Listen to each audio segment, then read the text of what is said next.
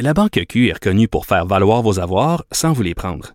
Mais quand vous pensez à votre premier compte bancaire, tu sais, dans le temps à l'école, vous faisiez vos dépôts avec vos scènes dans la petite enveloppe. Hmm, C'était bien beau.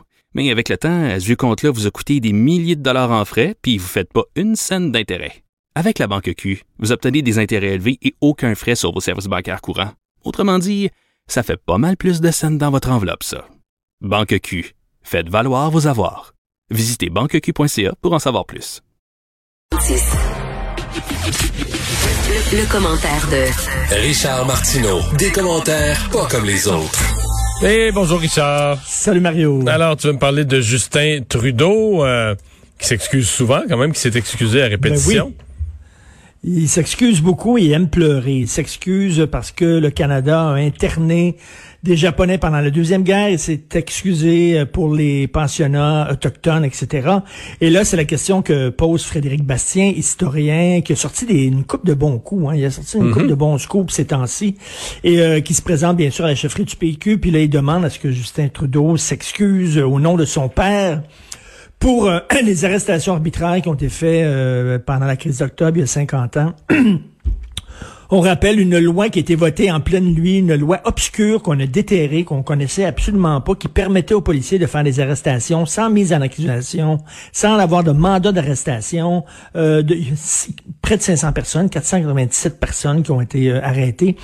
On a passé la gratte, on s'est fait plaisir. Si tu étais moindrement de gauche, si tu étais moindrement syndicaliste, Des membres, artiste, des membres du PQ, c'est ça, les premiers membres du PQ. les premiers membres du PQ, les membres de l'opposition, c'est dans le parti de l'opposition de Jean Drapeau. Il y a des gens qui se présentaient contre Jean Drapeau à la mairie de Montréal qui ont été aussi ramassés. On a ramassé ces gens-là sous prétexte qu'il y avait des accointances avec les Felkis, mais finalement, on voulait faire le ménage. Et des gens qui ont été euh, pendant des jours en prison sans connaître pourquoi on les mettait en prison, sans connaître c'est quoi les accusations, etc., sans mandat d'arrestation. Et je, je dis aux gens, parce que je pense qu'il y a une soif d'apprendre chez les jeunes de cette de cette période-là qui ne connaissent pas très beaucoup. Puis euh, il y a le film Les Roses qui euh, remporte un très bon succès en salle actuellement. Et je dis à ces gens-là, allez sur le site de l'ONF, c'est gratuit, et regardez le film Les Ordres de Michel Brault. Euh, Michel Brault a fait ce film-là et c'est basé sur des témoignages de gens qui ont été arrêtés euh, pendant la crise d'octobre. Et Mario, tu regardes, tu regardes ce film-là et tu as l'impression de regarder une histoire qui s'est déroulée dans des dictatures d'Amérique latine, tu sais, au Chili sous, euh, sous, euh, sous Pinochet. c'est vraiment, c'est hallucinant, là. Écoute, il y a un moment donné, il y a un gars qui est interprété par Claude Gauthier, mais c'est une vraie histoire. On l'a descendu dans le sous-sol du poste de police, puis on lui dit, on va t'exécuter. On l'a mis face à un mur, euh, et le- le- on l'a tiré dessus, mais à blanc avec un, un- un- à blanc, le gars s'est évanoui, était sûr de crever. Écoute, c'est des histoires hallucinantes. C'est une page extrêmement imaginer, hein. sombre. C'est dur à imaginer que ça s'est déroulé. Parce qu'en même temps, tout ça, c'est fait avec quand même un, un- un appui public important. C'est-à-dire que les gens ne se doutaient pas des choses comme ça. Mais le public, là, la, la- la population, euh, c'est un peu le principe de la loi et l'ordre du président Trump. Là, à partir du moment où tu as le FLQ qui met des bombes dans les boîtes à lettres, euh, euh, qu'il y a des victimes innocentes, la tour de la bourse, etc., je veux dire, le, le- le, le Québécois moyen, ordinaire, là, qui, qui veut juste une vie paisible, lui, il était plus. je veux dire, ceux qui étaient pas. Ceux qui étaient un ou l'autre, soit que tu étais vraiment un militant de la cause, mais le reste des gens euh, ils souhaitaient des mesures énergiques pour arrêter le terrorisme. Là. Et même René Lévesque aussi, qui était vraiment pas aussi. content que son parti soit associé à ça. D'ailleurs, toi, est-ce que euh, M. Bourassa t'en parlait de cette période-là? Souvent. Ah Robert, oui? Bourassa, disait? Robert Bourassa disait très souvent euh, quand il y avait des décisions difficiles à prendre ou même euh, même là, quand euh, il était question de de, de, de parler ben, de euh, après le, le rapport à l'air, puis tout ça, là, de parler d'un référendum sur la souveraineté, puis tout ça, il disait toujours, ah, vous saviez, vous auriez une autre sagesse ou un autre recul sur les choses. Moi, j'avais 36 ans, puis à un moment donné, ils m'ont appelé, puis euh, il y avait, j'avais un de mes ministres qui avait été enlevé, puis il était retrouvé dans le coffre d'une auto, puis ça dégénère vite une société. Puis... Donc, euh, oui, clairement, il était marqué parce que je dirais, je pense que de son premier mandat, là, je l'ai jamais entendu parler d'autre chose que de la baie James pis ça. Ah, c'est ouais. les deux éléments qu'il a retenus. Là. Il y a un ministre dans une valise d'auto, puis puis euh, moi c'est drôle. euh, on dirait que j'en prends plus comme conscience de dire. euh, tu sais, il, était quand même. Tu sais, t'as beau dire que t'es premier ministre, t'as un entourage, t'as des briefings des sous-ministres de la sûreté du Québec, de toutes sortes de monde. il reste que tu as 36 ans, tu es, tout seul. Quand tu arrives avec la décision de ce que je fais avec ça, tu es tout seul avec ton toi-même. Puis c'est sûr que ça a dû Mais, mais dans, dans, le film Les Roses, dans le documentaire, ce qu'on laisse sous-entendre, c'est que le gouvernement libéral n'a pas fait grand, grand chose pour sauver Pierre Laporte. On l'a un peu laissé aller. Ben, je pense qu'il croyait pas. Je pense qu'il croyait pas qu'on allait l'exécuter d'abord, mais je pense d'ailleurs c'est c'est pas ce qu'on c'était pas ce qui c'était pas le but non plus. Je pense que l'évaluation qu'il y avait de la menace, c'est que c'est que c'était pas des, des, des, des, des terroristes qui allaient le torturer. Et, même euh, au moment où on se parle, on ne sait pas encore s'il a vraiment été exécuté. Hein. Il a voulu se sauver par une fenêtre et s'est blessé. Euh, Est-ce qu'on l'a, on l'a retenu par sa chaîne? Est-ce que c'est une mort accidentelle? Moi, dans le film Les Roses, j'ai cru comprendre entre les lignes que c'est une mort accidentelle et eux autres, finalement, l'ont Mais c'est la thèse la plus probable, sauf que... un assassinat. Je crois que c'était... Et ça a l'air que Paul Rose, qui était pas là, cette journée-là, était atterré. Il était vraiment... Il ne voulait pas ça.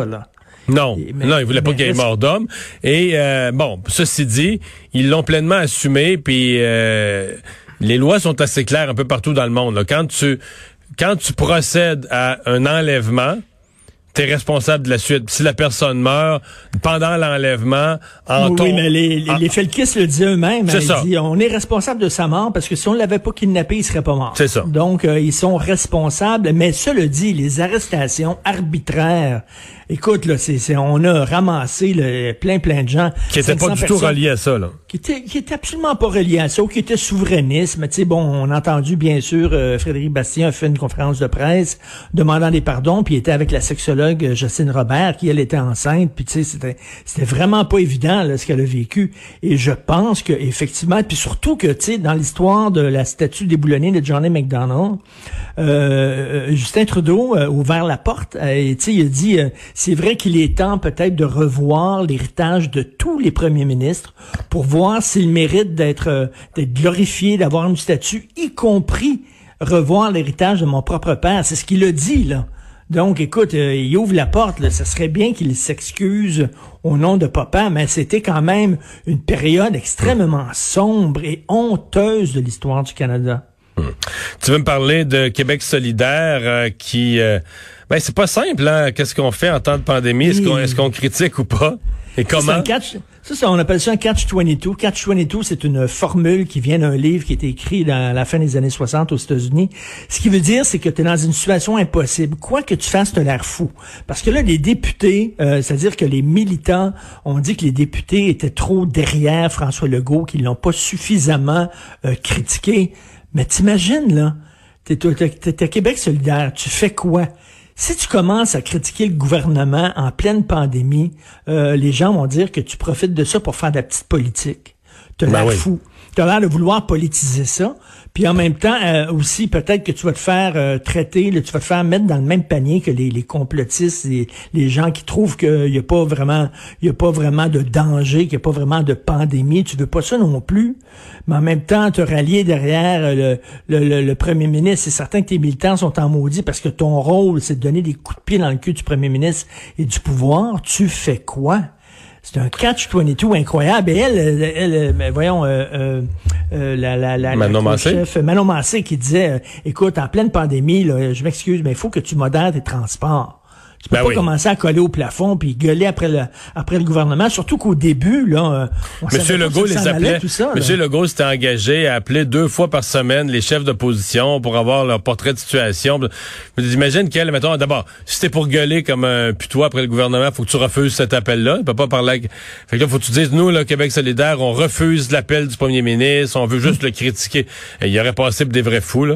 je, dans le je comprends qu'auprès de leurs militants, peut-être qu'il y a une, petite, une mince proportion qui aurait dit ah, enfin euh, euh, notre parti se tient debout puis il laisse pas aller le go tout seul. Mais je veux dire, dans tout le reste de la population, il aurait passé pour des vrais sautés. Là. Ben oui. Carrément. Ça veut pas dire qu'ils sont d'accord avec les, les, le, je sais pas, le, la conception de l'économie de François Legault ou quoi que ce soit. Là, non, puis c'est une pandémie. Là, puis une pandémie, il y a plus de droite, il y a plus de gauche, il y a pas de, il y a pas de libéral puis de péquistes, puis de, tu sais, on est, on est tous des êtres humains poignés avec un virus. Ceci dit, ils sont bien sortis de leur, euh, si, si ont été pris dans ce catch 22, ils sont bien sortis. De l'autre euh, piège où ils s'étaient eux-mêmes mis. Tu sais, l'ultimatum 2020, c'était toute une patente, ça. Là, hein?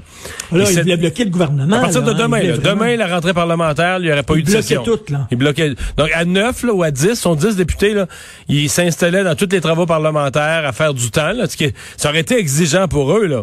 mais ça se fait. Là, à 10, il aurait bloqué toute forme de travaux parlementaires en disant tant qu'on n'aura pas un plan sur les changements climatiques, le Parlement peut plus fonctionner à Québec. Un, eux se seraient épuisés de ça. Et deux, là, je peux te dire que du côté du gouvernement, non, non, mais même, même, même sans pandémie, là, mettons, là, oublions qu'il n'y a pas de pandémie, là, on est en période normale, puis qu'il y a une petite gang de députés là, comme ça. Là, qui empêche le Parlement de fonctionner. ben voyons donc. ça n'aurait pas passé. Donc, la pandémie, à mon avis, les a sauvés, là, leur a permis d'avoir une porte de sortie. Oui, oui, parce qu'il allait, il allait direct dans le mur avec ça, là. Et tu sais, il y a deux, il y a deux, il y a deux, deux sortes de monde dans Québec solidaire. Je pense que je pense qu'il y, a une vieille gauche qui, qui veut c'est pas c'est pas suffisant d'avoir raison. Ce qu'ils veulent c'est gagner, avoir le pouvoir. Mais une gang là, tout ce qu'ils veulent c'est avoir raison. Puis finalement ça les réconforte d'être dans l'opposition parce que c'est tu sais, T'as toujours raison dans l'opposition. T'as tout le temps raison. tu chiales, tu chiales, tu chiales, puis tu prends jamais des, des, des, des décisions qui sont impopulaires ou quoi que ce soit. C'est une position extrêmement confortable. Et il y a une gauche qui veut pas qui veut pas euh, avoir le pouvoir, qui veut avoir raison. Et ça, c'est bien fatigant, cette gauche-là. Tu, euh, tu te demandes si le revenu minimum garanti est une fausse bonne idée. Oui, c'est ça. Mais écoute, le 23 septembre, ça a l'air qu'il y a des libéraux qui jonglent avec cette idée-là. On sait qu'il va nous annoncer une révolution. Mais je pense que ça t'y dit, là, les révolutions. Ça t'y dit, on voit ça dans le, dans le devoir aujourd'hui.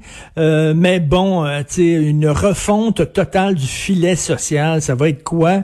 Ben, à un moment donné, ils ont jonglé avec l'idée du revenu minimum garanti. Puis je pense qu'ils ont vu la PCU. Parce que le revenu minimum garanti, c'est qu'on te paye à peu près quoi? 12, euh, 1500 pièces par mois. 1500 pièces par mois, à peu près, là, tu sais, 15 000 dollars par année, là, chose comme ça, pour rester chez toi. Et là, ils ont vu les effets néfastes de la PCU parce que, tu sais, bon, pour, pour certaines personnes, 15 000 pièces par année, c'est pas beaucoup. Mais il y a des gens qui, pour toutes sortes de raisons, eux autres, tu sais, ils veulent pas beaucoup dépenser, ils veulent, euh, hmm. ils veulent, euh, c'est les adeptes de la simplicité volontaire, etc. 15 000 pièces seraient bien contents. Surtout les jeunes resteraient chez papa, maman, puis on, on sait qu'ils collent maintenant jusqu'à 30 ans, 35 ans.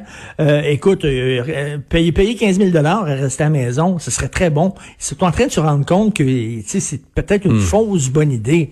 Euh, c'est-à-dire que tu enlèves l'aide sociale, tu enlèves l'assurance chômage, tu enlèves tout ça. Tu Mais donnes 1500 pièces par mois, puis that's it, c'est terminé. Débrouille-toi avec ça. Ouais. tu peux donner 1500, tu peux donner 15 000 euh, qui est imposable. C'est pour les gens, euh, pour les gens qui travaillent, mais ils redonnent la plus grande partie. mais la seule façon de faire ça, que ce soit, c'est une, une idée que j'ai regardée au fil des années. La seule façon utile de faire ça, d'abord, nous autres, Québec, Ottawa, là, ça marche pas. T'as le chômage à Ottawa, t'as l'aide sociale est à Québec, les prêts et bourses sont à Québec. Il faudrait que tous les programmes, un, il faudrait que tous les programmes soient au même endroit. Hmm. Deuxièmement, là, tu vas, tu comprends que l'idée de ça serait de couper, là, tous les fonctionnaires qui gèrent ben, l'aide sociale. C'est pour ça qu'il y a des gens de droite, des gens de droite, des gens ben, conservateurs qui sont pour ça. Là, tu couperais à Québec et à Ottawa peut-être 20, 25 000 fonctionnaires, peut-être plus des fonctionnaires.